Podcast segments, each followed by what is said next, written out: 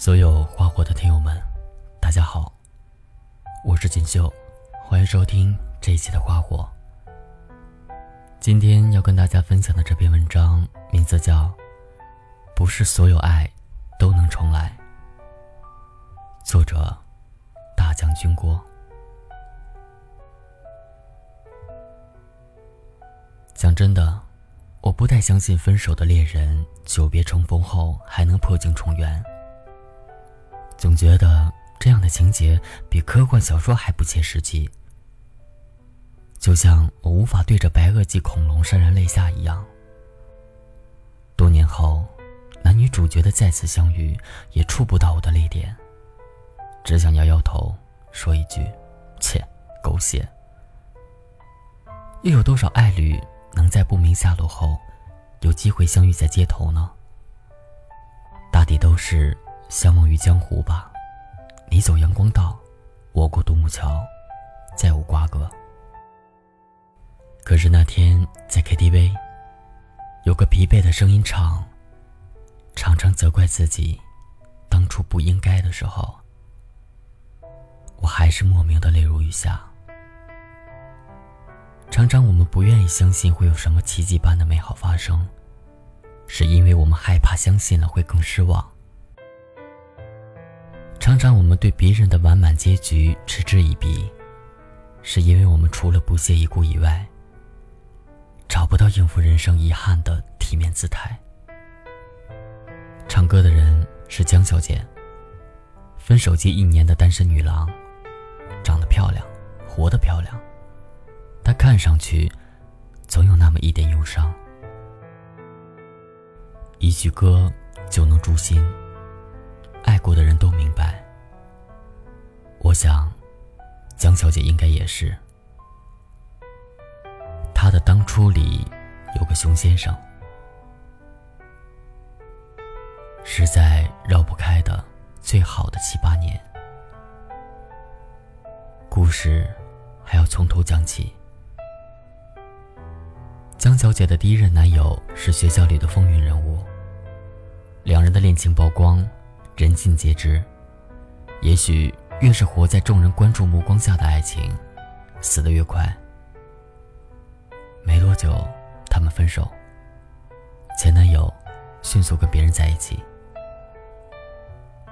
青春校园里，大家都爱扎堆儿，讨论的无非就是学校里大家共同知道的那些人、那些事。消息传得特别快，江小姐脸上无光。走到哪里，似乎都被指指点点。这些像狮子般难根除的烦恼，容不得仔细琢磨。一琢磨，委屈、愤怒、挫败感便多管齐下，令人萌生退意。江小姐不愿多在学校逗留，除了上课，她尽量把一切时间都安排在校园外。她做兼职，当导爷，满脑子想的就是赚钱，快点赚钱。好像赚越多的钱，就能越快的离开这个是非之地，堵住那些天天搬弄是非的嘴。要知道，学校里每年新人换旧人，总会有新鲜的传奇故事发生。其实没过多久，江小姐和前任这档子过去，也就无人关心了。江小姐决定回归校园，收心读书的第一步是到河北白灵禅寺。静修一周，一周哪够看透人生？只是体会了寺庙里难以想象的宁静生活，静得你夜里睡不着，满脑子都是早课上和尚们念经文的声音，一直回想到天明。在最后一天的问禅时间，江小姐终于忍不住问了禅师一个问题：如何才能忘记旧爱，放下过去？江小姐后来对我说：“她记不住禅师说了什么，但总之，听完禅师一席话，仿佛被他的悟性加持了一般。”她收拾行李，赶往河北著名某县，吃了三个驴肉火烧，回到学校，重新做人。她说：“念经文的声音还在脑子里，挥之不去，跟周遭的嘈杂混在一起，实在吵得人头疼。”他只能去最安静的图书馆，看书学习，消业障。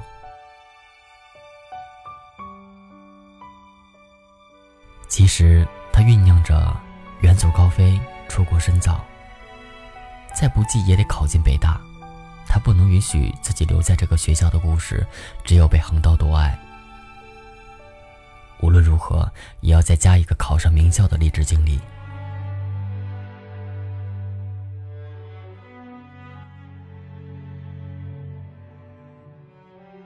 时间，他报学校论坛，关注各种讲座、辅导信息，光是学习资料就下载了二十个 G。江小姐。就是这样，和熊先生相遇。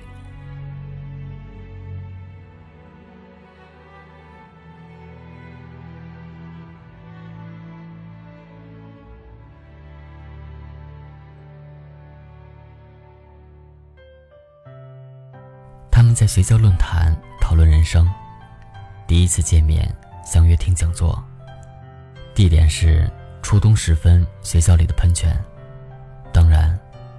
这个开始一点都不浪漫。萧瑟的冬天，喷泉并不开放。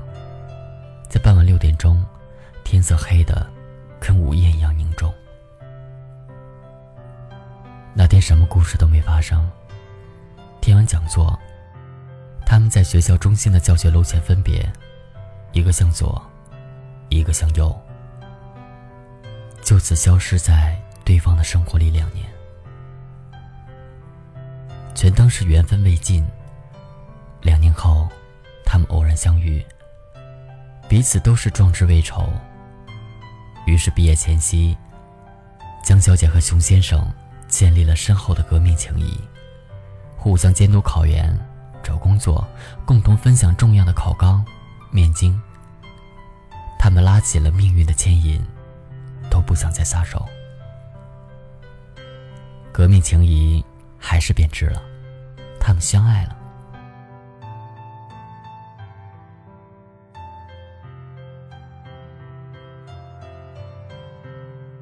尽管那时候他们脑子里没有关于彼此的长久打算，想的就是互相作伴，厮杀出自己的美好未来。江小姐说：“记得那个夏天特别的热，她和熊先生正在外面的小饭馆吃饭。”忽然接到一个心仪公司的复试电话，因为时间紧急，就安排在当天下午。吃的大汗淋漓的江小姐当机立断，放下碗筷，拉着熊先生就回家。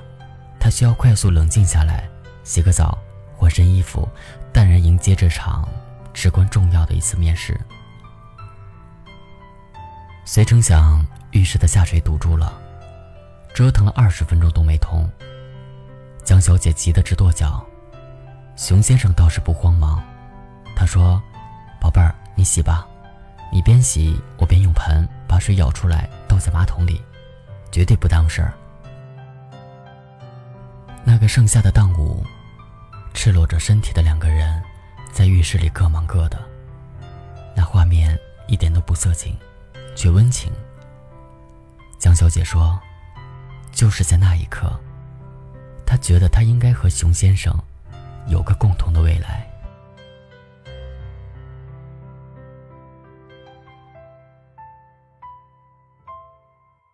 他们好的像一个人，如胶似漆。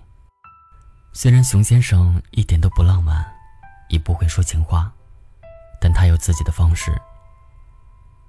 江小姐无意提起的想吃的东西，想买的衣服，熊先生总会牢记在心。悄无声息地送到江小姐面前。江小姐无论几点钟下班，熊先生都会在车站等着接她。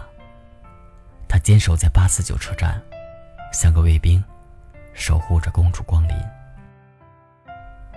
没有人说出承诺，但一起经历的一点一滴，都是承诺。熊先生也会懈怠，考研的最后冲刺阶段。他开始没日没夜的打游戏，有几次在网吧被江小姐强行拖回家教育，他也很生气，怎么能在哥们面前这么不给面子呢？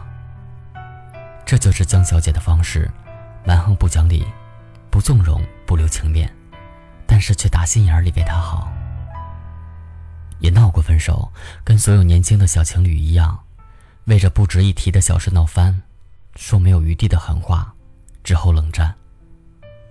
江小姐说，他们第一次闹分手的傍晚，她来着大姨妈，坐在沙发上生气。熊先生什么也不反驳，默默把江小姐的衣服泡在洗衣盆里，边哭边说：“你现在不能受凉，我把衣服给你洗完就走。”那是江小姐第一次见恋人的眼泪。黄昏时分的阳台上，熊先生默默洗衣的身影，让江小姐不忍。他觉得，他们再也分不开了。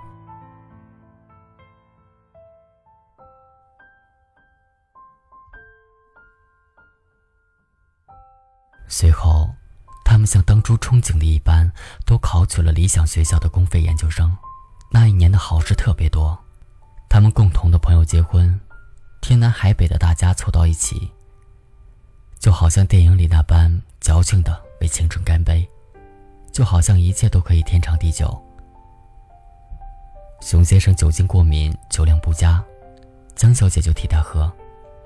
喝到后来，他嚷着说：“这茅台不错，不头疼，也喝不醉。”那天的婚礼，他们差点抢了新人的风头。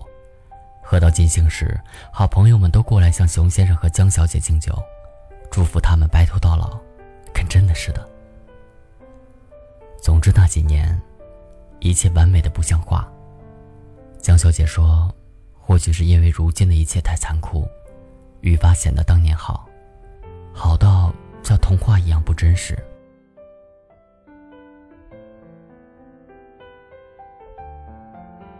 江小姐也面临过其他选择，不像社会的这几年，因着青春逼人、气质不凡，像她深蓝橄榄枝的男人一双手数不过来。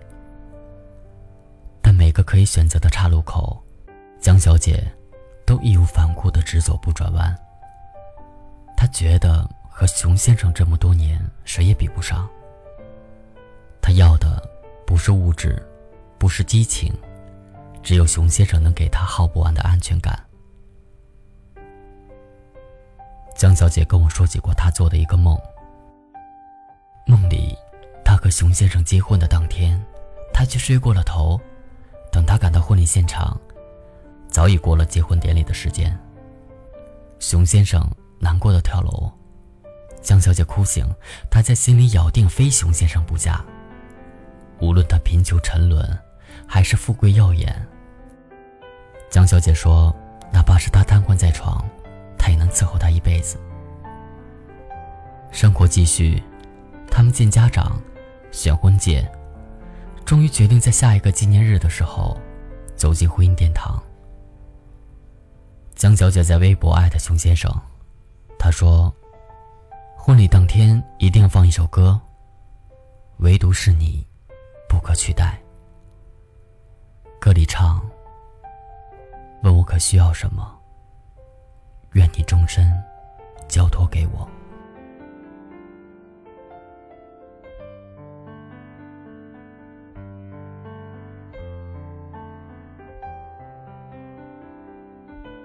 婚纱照的拍摄地点选好了，为了成全这对天造地设的校园情侣，母校的老师们同意拍摄当天，把只有在国庆、校庆才开放的喷泉喷动起来。七年，他们就要成为彼此的不朽传奇，可最终，也不过是一段短暂插曲。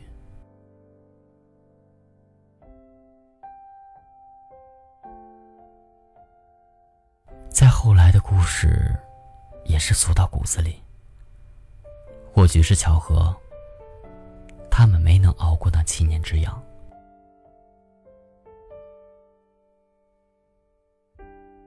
在他们眼中，关系稳定，婚期将近，眼下要投入精力的，只有自己的事业，还要恩爱一辈子，不是吗？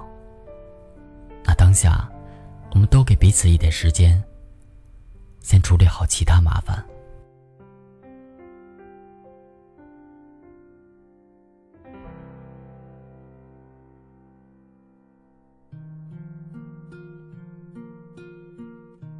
可是爱情这朵脆弱又矫情的花，缺乏照料就容易枯萎，哪怕表面看起来还是枝繁叶茂，但往内里深入，却已经能触到腐坏的根。因为距离，他们彼此猜忌、冷漠，见面和问候都像形式主义，也好久不再谈心，坐在一起找个话题都难。等到有一天，他们终于意识到需要好好聊聊的时候，却尴尬的发现，这一年彼此变得不再像从前。爱情像把大火，如果不添柴加薪，也终究只剩下一个小火炉的温度，在彼此寒冷的艰难里，暖不了一颗心。如当初的第一次见面，他们在最终的岔路口，一个选择向左，一个选择向右。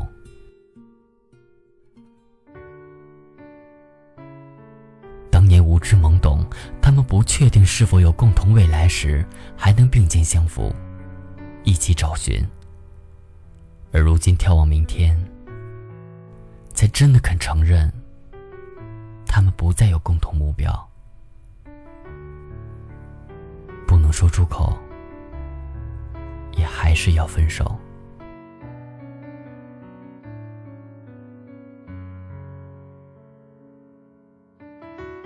江小姐收起婚戒，梳起马尾。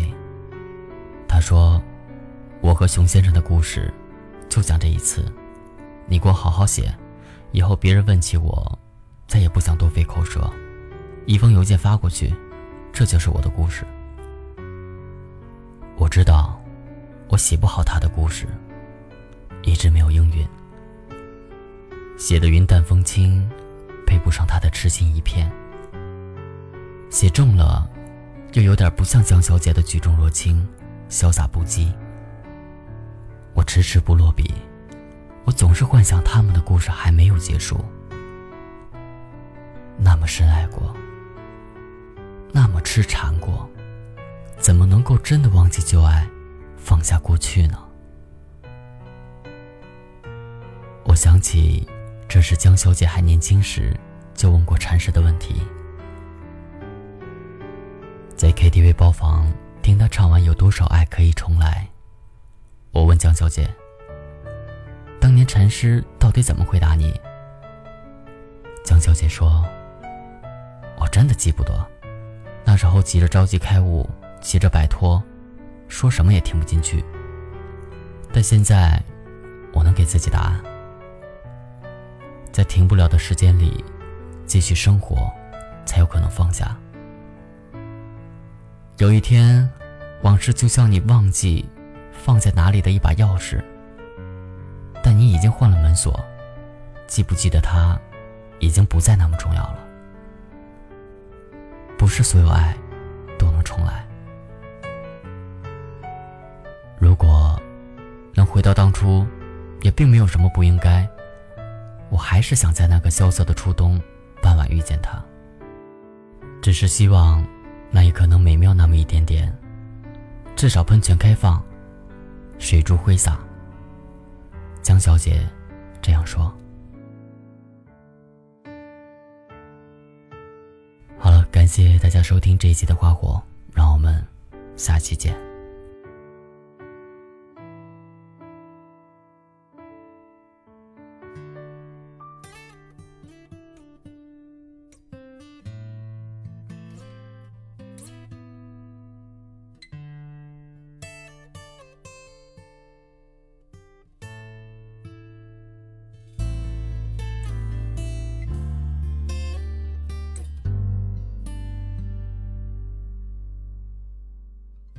常常责怪自己当初不应该。常常后悔没有把你留下来。为什么明明相爱到最后还是要分开？是否我们总是徘徊在心门之外？